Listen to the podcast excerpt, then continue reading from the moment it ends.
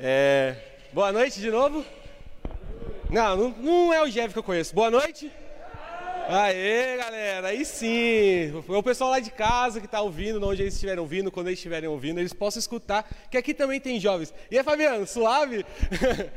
Tudo bem com vocês? Sim? Nossa Senhora. Até o final vocês vão pegar o ritmo. É, como o Gabriel disse, eu me chamo Edson. Eu esperei, tá? Tô de casa aí já. Eu tenho 23 anos, é, participo da paróquia Perpétuo Socorro no Campos Alemães. E é uma grande alegria estar hoje partilhando a palavra de Deus com vocês. Vocês não sabem como. Mãozinho, pode depois você estralar os dedos aí, pode socar a mão na viola aí, que hoje tem até meia-noite. Brincadeira, tem não, senão o padre bate na gente. É, mas é com grande alegria que eu venho partilhar um pouco da palavra de Deus com vocês.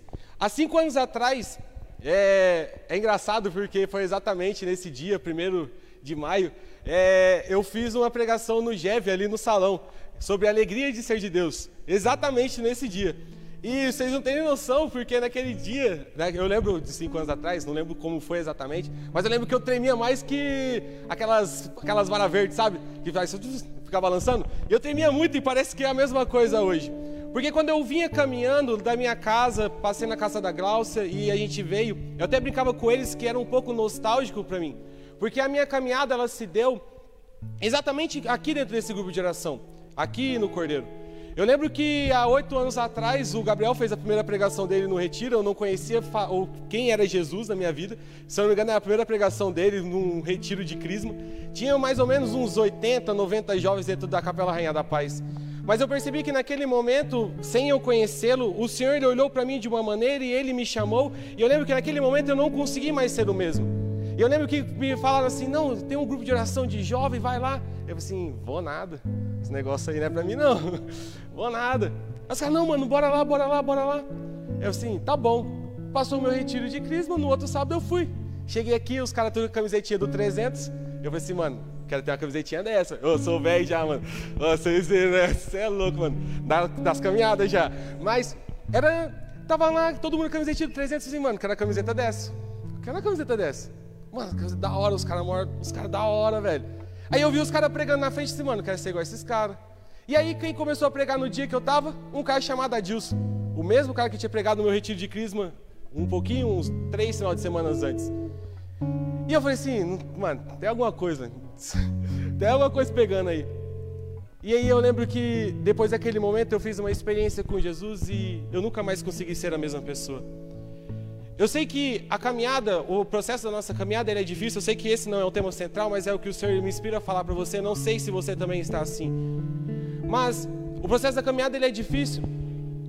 O ano passado eu acabei caindo, e é triste, de verdade, eu me entristeço de dizer isso, mas eu acabei caindo. E eu pensei em desistir de tudo, desistir de tudo. Eu olhava para os meus irmãos, eu olhava às vezes principalmente para o Gabriel, para o Adilson, para o Rodrigo, que eram referências que eu tinha pregando, vivendo. E eu olhava para eles, eu via que as pessoas estavam ainda continuando sendo bem mais velhos do que eu na caminhada, mas os caras estavam firmes. Eu falei assim, cara, eu caí, eu desisti de tudo. Eu olhava para o pessoal que está ali comigo do Jorge, e até mesmo desistir deles, eu desisti. E eu comecei a ir para outro grupo, eu comecei a tentar buscar outras coisas. E eu realmente desisti de tudo. Eu perdi o meu emprego. Eu perdi muitas coisas. O meu pai, que fazia muito tempo que não bebia, voltou a beber. Eu tinha problemas na minha casa, minha mãe, a gente descobriu que ela tinha câncer no ovário, tinha que ser retirado o ovário dela. Então na minha vida eu pensei que não tinha mais esperança, eu pensei que não ia dar mais jeito. Aí um dia, eu lá no bosque, sentado numa banca de jogo, na verdade é uma banca de sinuca, tá? Jogando sinuca. Não é banca de jogo, é uma sinuca. Jogando a sinuca, um cara chamado Tio Bina passou. Passou. E ele nem me viu. Ele é a namorada dele. Eu falei assim, cara, Dois esses caras estão vindo. Cheguei na minha casa, o meu celular vibrou e falou assim: Ed, cola aqui no já, mano. Vai ser o nosso último grupo. Eu olhei para assim e falei assim: Igreja? Quero não. Logo eu que, como eu disse, estava aqui caminhando há 8 anos, desde oito anos atrás. Tremendo, foi mal. Desculpa, galera. Mas, quando eles me mandaram aquela mensagem, a Polly também mandou, Ed, cola aqui no já. E eu fui. Eu pisei o meu pé no salão. E o Gabriel, ele vai lembrar disso, eu tenho certeza que ele vai lembrar disso.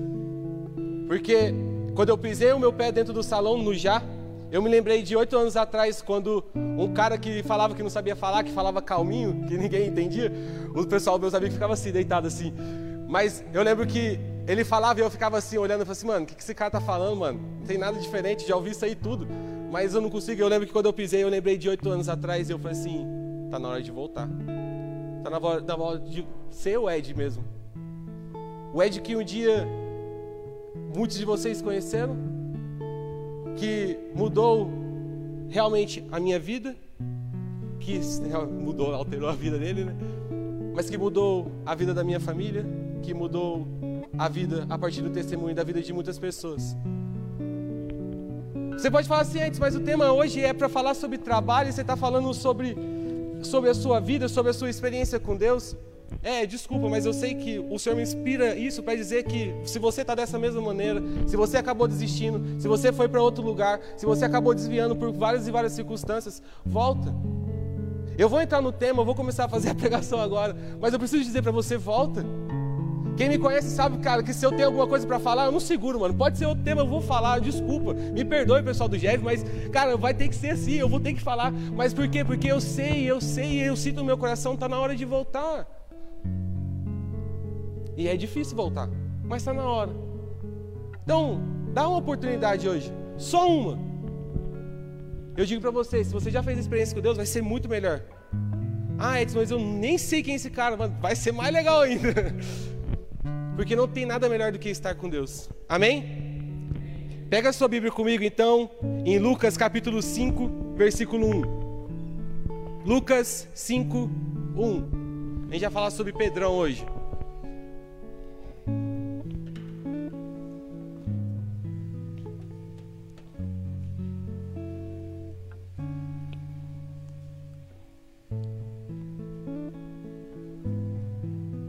Amém? A palavra de Deus ela vai dizer assim: Certa vez em que a multidão se comprimia ao redor dele para ouvir a palavra de Deus, à margem do lago de Genezaré, viu dois pequenos barcos parados à margem do lago. Os pescadores haviam desembarcado e lavavam as redes. Subindo num dos barcos, o de Simão, pediu-lhe que se afastasse um pouco da terra. Depois, sentando-se, ensinava do barco as multidões. Quando acabou de falar, disse a Simão: Faça-te ao lago, lançai-vos as redes para a pesca. Simão respondeu: Mestre, trabalhamos a noite inteira, sem nada apanhar, mas porque mandas, lança, lançarei as redes. Fizeram isso. Fizeram isso e apanharam, apanharam tamanha quantidade de peixes, de peixes que suas redes se rompiam. Fizeram então sinais aos sócios do outro barco para virem em seu auxílio. Eles vieram e encheram os dois barcos a ponto de quase afundarem. À vista disso, Simão Pedro, à vista disso, Simão Pedro atirou-se aos pés de Jesus, dizendo: Afasta-te de mim, Senhor, porque sou pecador. O espanto, com efeito, se apodera dele e de todos os que estavam à sua companhia, à sua companhia por causa da pesca que haviam acabado de fazer e também de Tiago. Opa, calma aí. Fazer. E também de Tiago e João, filho de Zebedeu, que eram companheiros de Simão.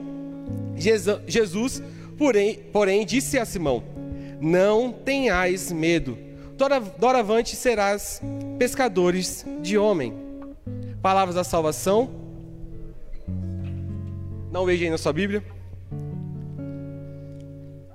Quando me passaram o tema, eu comecei a andar e caminhar na história da minha vida, comecei a entrar na história das minhas experiências com Jesus. Eu comecei a passar nas histórias das pessoas que existem, dos personagens bíblicos. Eu pensei assim, eu vou pregar sobre São José, vou falar sobre São José. E eu comecei a fazer uma pregação São José, São José, fiz uma pregação lá, fiz isso, quase uma, textão assim. Jogava aquelas cartas de metro, sabe? Quando a, menina tá apaixonada pelo cara, joga aquela cartona de metro assim. Cadê? É, mas eu pensava, eu comecei assim, não, vou falar sobre São José. E aí eu tava hoje de manhãzinha acordei, esperei fundo, falei assim, bora lá, Jesus. Vamos lá de novo. E eu fui, comecei a meditar novamente, levantei e fui dar uma volta. Fui dar uma volta. Quando eu estava saindo de casa, eu encontrei meu tio. Meu tio se chama Antônio. Ele é um senhorzinho. E ele anda, ele anda meio com problema assim, porque ele caiu do telhado, que ele faz telhado, ele é pedreiro, e ele caiu do telhado. Ele quase ficou paraplégico lá. Mas graças a Deus agora ele já está melhor, graças a Deus. Só que meu tio estava arrumando as redes para ir pescar, que meu tio é pescador. É, porque realmente aqueles caras pescador que só conta história. Mas meu tio estava lá arrumando as redes. Eu bati o olho na rede do meu tio, falei assim: calma aí, tem alguma coisa estranha. Meu tio falou assim: não, estou indo pescar, bora. Eu falei assim: ah, tio, não vai dar. Tal. Então me ajuda aqui a arrumar as redes. Eu, tá bom. Tava arrumando as redes lá, tal. Não sei fazer nada daquele negócio que ele tava fazendo. E ele me xingando, que ele falou assim: Menino, você não sabe arrumar rede, você não sabe fazer nada. Aí eu disse: Não, tio, calma, me ensina então. E aí a gente foi e tal. E naquele momento, eu falei assim: Rede, rede, peixe, peixe, rede, rede, Pedro. Aí eu, é Pedro. E eu como voltei para dentro de casa, correndo, minha mãe disse, o que aconteceu? Eu falei, voltei para dentro de casa, tranquei a porta e comecei a falar com Jesus. E naquele momento começou a me vir a história de Pedro. Quem foi Pedrão? Pedrão era um pescador. Ah, você acabou de falar, né, Edson? Mas Pedrão, ele era um pescador. Ele era um pescador daquela região. Eu acredito que seja um daqueles, os caras mesmo, sabe? Você fala assim, ó, oh, sou pescador, Pedro. Então, tipo, era um cara mesmo, tal. Ele trabalhava daquilo, era o sustento dele. Era aquilo que dignificava ele. Ou seja, que ele tinha orgulho mas aquele momento chega na, na, no, instante, onde a gente viu, que Pedro, pescador, está lá lançando redes, e eles não conseguem pescar nada. Era o trabalho dele. E parecia que não estava dando certo. Parecia que não estava indo. Pedro jogava as redes e nada. E os outros irmãos, né? Mas aí chega um cara, bonitão, começa a falar para as pessoas e fala assim: Pedro, pega seu barco, bora de novo. Vamos fazer de novo. Vamos lançar as redes novamente. E como a gente leu, o que acontece? Eles conseguem pegar uma quantidade tão grande de peixes que os, os barcos quase afundam. Imagina um barco afundar com a quantidade de peixe. Era peixe demais, gente. Era muito peixe. Eu, quando vou no pesqueiro do Pradinho ali, eu não consigo pegar nem aquelas piabinhas desse tamanho, assim, de tão ruim que eu sou pescando. Mas imagina, era tanto peixe que o barco quase afundava.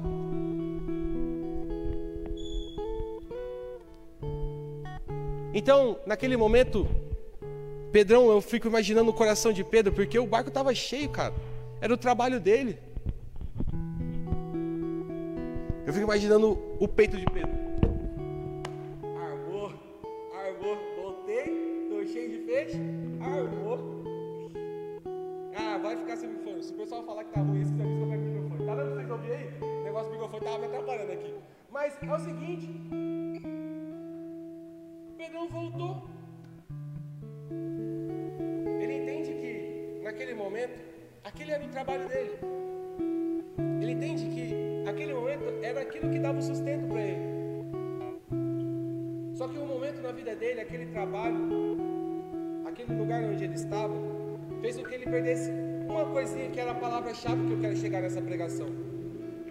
Pode ser que não seja o tema que era para mim trabalhar e eu peço perdão novamente.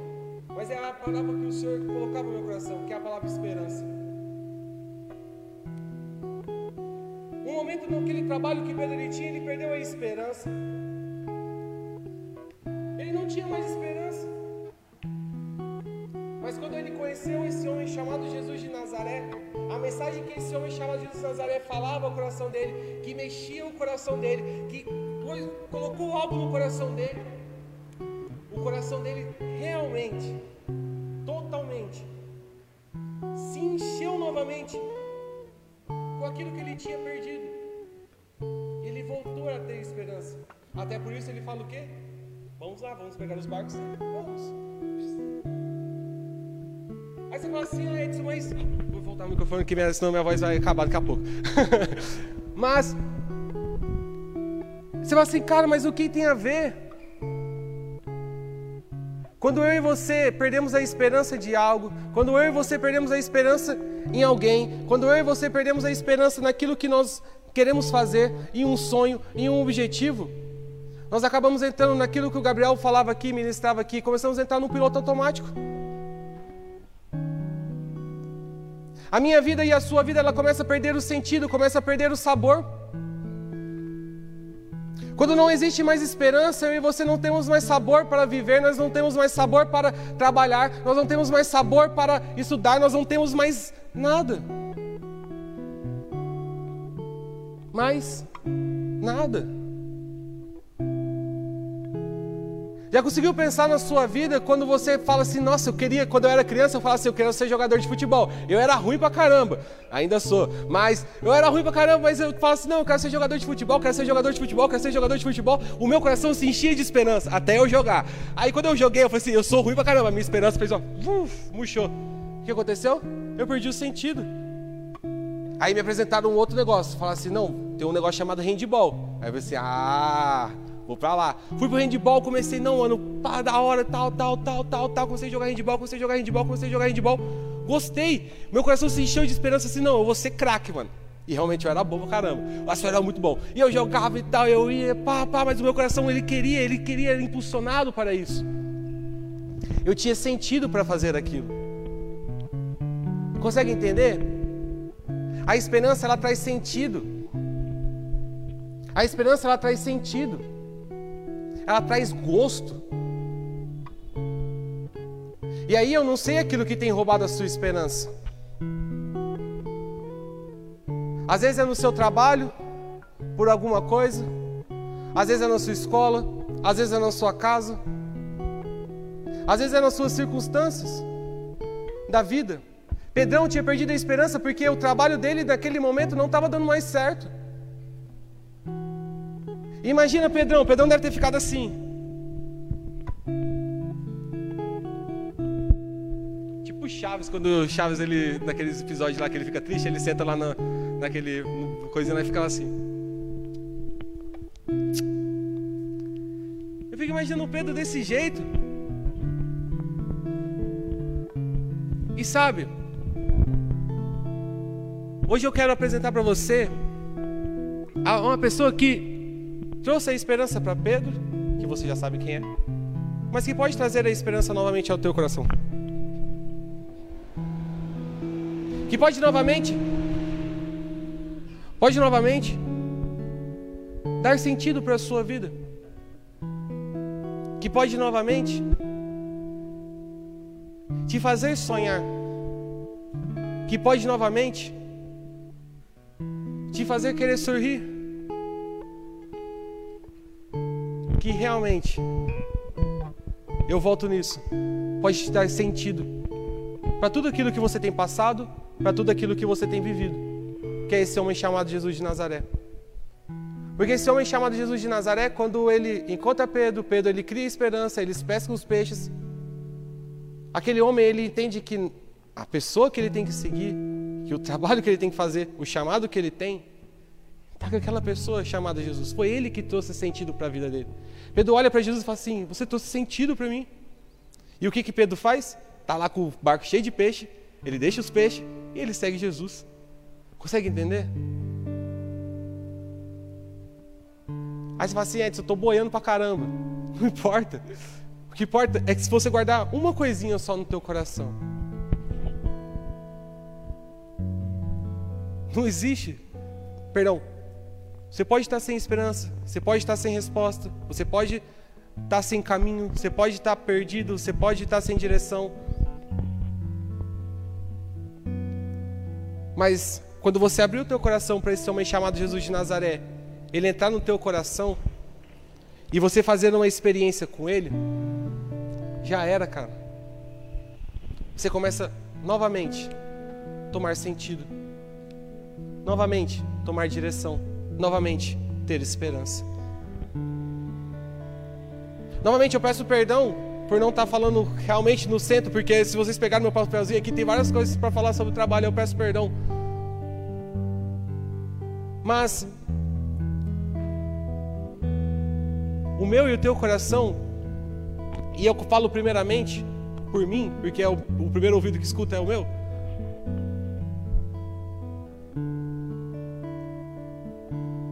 Eu preciso realmente querer estar com Deus, querer estar com Jesus. Porque é Ele que vai dar sentido para a minha vida. Filhão, filhona, o papo aqui ele é reto, o papo aqui ele é sincero. Eu podia vir aqui soltar umas palavras bonitas igual no Jeff Cash que a gente gravou e tal, do Albertão, do Godoy. Mas aqui o papo é direto mesmo. O negócio aqui é reto, é direto no teu coração. Sabe, a gente pode ter vários anos de caminhada, mas a todos os instantes a gente precisa voltar para Deus. Porque sempre, em algum momento, em algum instante, a gente liga aquele piloto automático que o Gabriel dizia aqui. A gente liga. Eu me lembro de um retiro que eu participei junto com vocês, de sete anos atrás, se não me engano, lá na casa de retiro Monte Tabor. Eu cheguei lá nas Intoca, no sábado à noite. Era um sábado à noite, que direto eu chegava nas Intoca nos retiros de vocês. Mas eu cheguei lá no sábado à noite e, cara, começaram a pregar, na época era o Leandrinho. O Leandrinho começou a falar, falar, falar, falar. Mas eu lembro que ele falou uma coisa que eu guardo até hoje no meu coração. Que a vida, ela só tem sentido a partir da esperança. E eu lembro que eu guardei aquilo, eu tenho anotado no meu caderninho, porque eu tenho um caderninho, quando eu chego dos retiros, eu vou anotando várias palavras que eu vou lembrando. Que eu sou ruim pra caramba de lembrar, então eu tenho que anotar, senão eu esqueço. Eu anoto. Eu tenho de oito anos atrás, da pregação do Adilson, quando ele deu um chute na voadora na cadeira. Eu tenho do Gabriel, eu tenho uma do D-Boy, eu tenho se eu não me engano, de várias pessoas aqui do Jeff que já passaram, que pregaram que eu participei. Tem do pessoal do Cordeiro, Rodolfão, Adilson, Preguinho. Tem um monte de gente, Bolica. O que vocês pensaram deve ter lá no meu caderninho uma frase de alguma pregação que eu anoto lá para me usar depois quando eu for pregar. Que eu falo que eu quero ser igual a vocês, eu vou começar a falar umas, umas frases deles, brincadeira. Mas eu deixo anotado para me pegar a emoção assim. Mas é, quando o Leandrinho ele falou isso há sete, sete, seis anos atrás, no Monte Tabor, ele estava com a camiseta do Borussia ainda. Uma camiseta amarela. Nossa, aquele ritmo foi da hora. Eu, mano, eu lembro que aquilo, naquele instante, me fez realmente falar assim: Cara, é isso. Eu preciso ter a esperança no Senhor. Eu preciso estar próximo de Jesus. Eu preciso querer estar próximo de Jesus. Eu preciso querer me aproximar de Jesus. Porque a minha vida, ela não vai ter sentido se eu me afastar de Jesus. E aí eu quero finalizar para a gente rezar, porque mais do que falar, eu, a gente tem que rezar. Tem que ficar falando, falando, falando, falando, não. Vamos rezar. Mas eu queria terminar dizendo que há um ano atrás eu me perdi como eu disse, eu perdi o meu emprego. Perdi, foi mais ou menos, porque eu fui mandado embora, mas foi uma confusão toda lá. Fabiano sabe como é. foi uma confusão toda lá. Só por Deus. Mas graças a Deus eu tinha um outro lugar que já me fizeram uma proposta logo em seguida, um dia depois eu já estava empregado, então foi graças a Deus. Eu saí, perdi meu emprego, consegui um emprego. A minha mãe que tinha câncer realmente precisou operar. Só que minha mãe, ela estava descrente já das coisas de Deus, porque eu tinha me perdido. E como eu disse, eu era a referência de Jesus na minha casa. E quando eu me perdi, o que aconteceu? Aquela referência que eles tinham de Deus, por água abaixo. E é triste falar isso. É triste. Você não sabe como meu coração se entristece de falar isso. O pessoal que me conhece mais próximo sabe como que é, como eu sou. Eu, tipo, a, a mora perto de casa, os meninos sabem como eu sou. E o meu coração se entristece de dizer isso.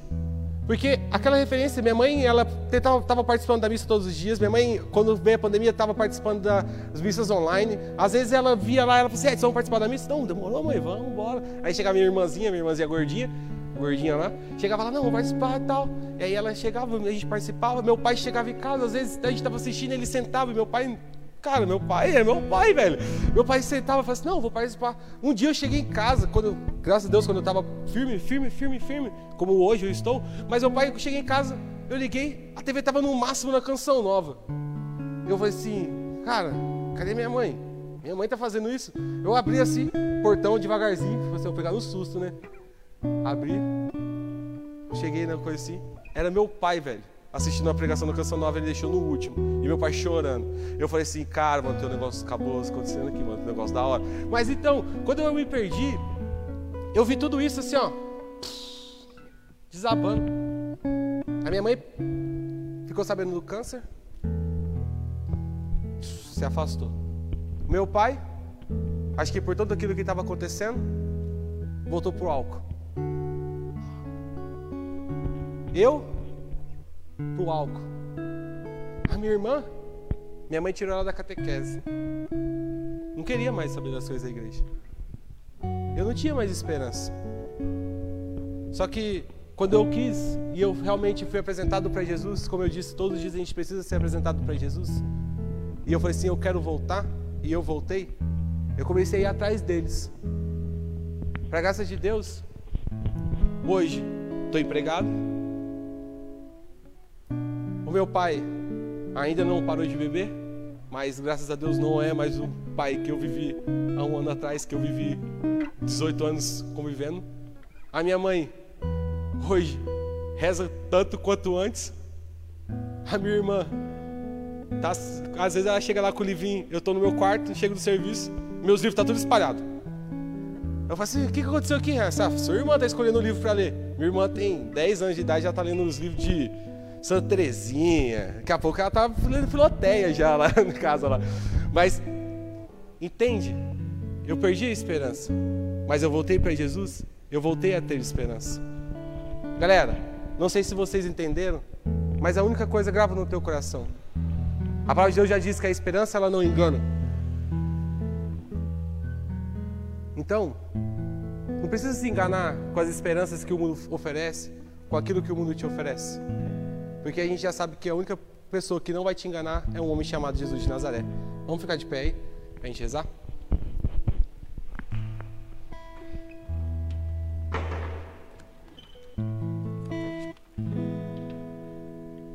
Convido vocês a fechar os teus olhos.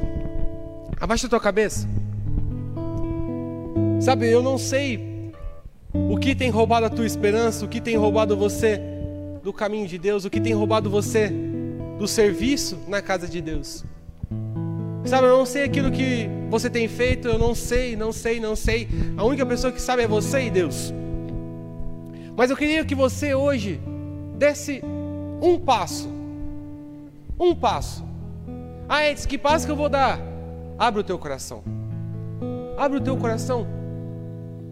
Eu quero convidar você com os seus olhos fechados a você fazer uma oração simples.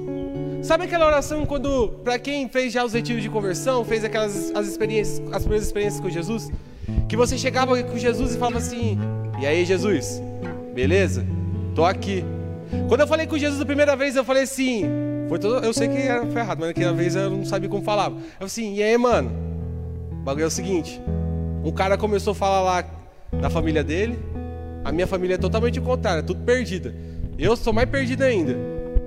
Mas o bagulho é o seguinte: se o senhor quer, eu também quero. Então, tô aqui.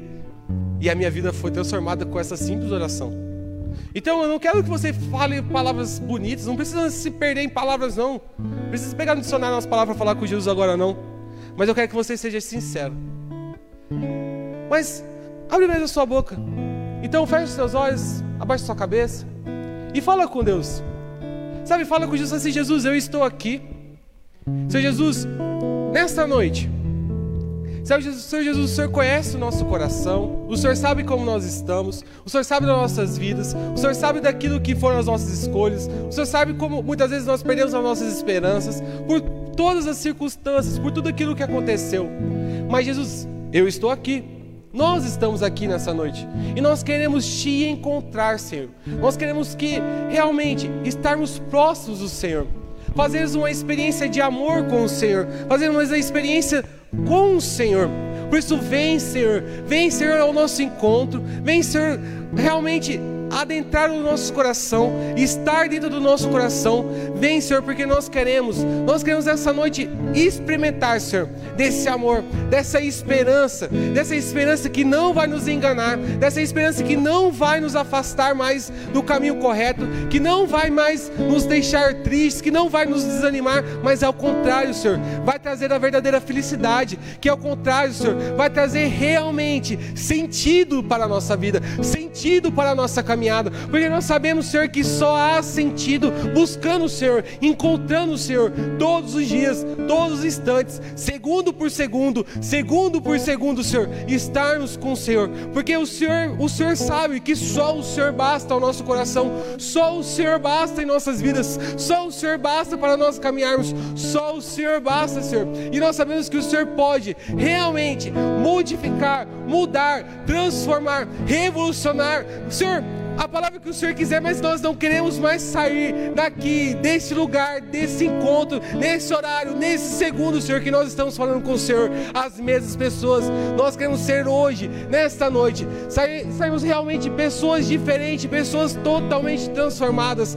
Faz em nós, Senhor, uma revolução, uma transformação. Faz em nós, Senhor, realmente muda o nosso coração, transforma o nosso ser e nos faz ficarmos mais próximos do Senhor. Mais próximos do Senhor. O pessoal vai cantar uma canção. Eu quero convidar você, solta a sua voz. Faz essa oração, dessa canção a sua oração, mas solta a sua voz mesmo. Eu sei que a máscara atrapalha, eu sei que é difícil, eu sei, ainda mais agora presencial, parece que a gente fica com vergonha, parece que a gente perdeu o jeito de rezar quando a gente está no meio das pessoas, mas não, não liga para as pessoas, não. Não liga não, solta a sua voz. Faz como se você estivesse no seu quarto, você e Deus. E canta essa canção. Pescador, fixo meu olhar no horizonte, no horizonte desse imenso mar, desse imenso mar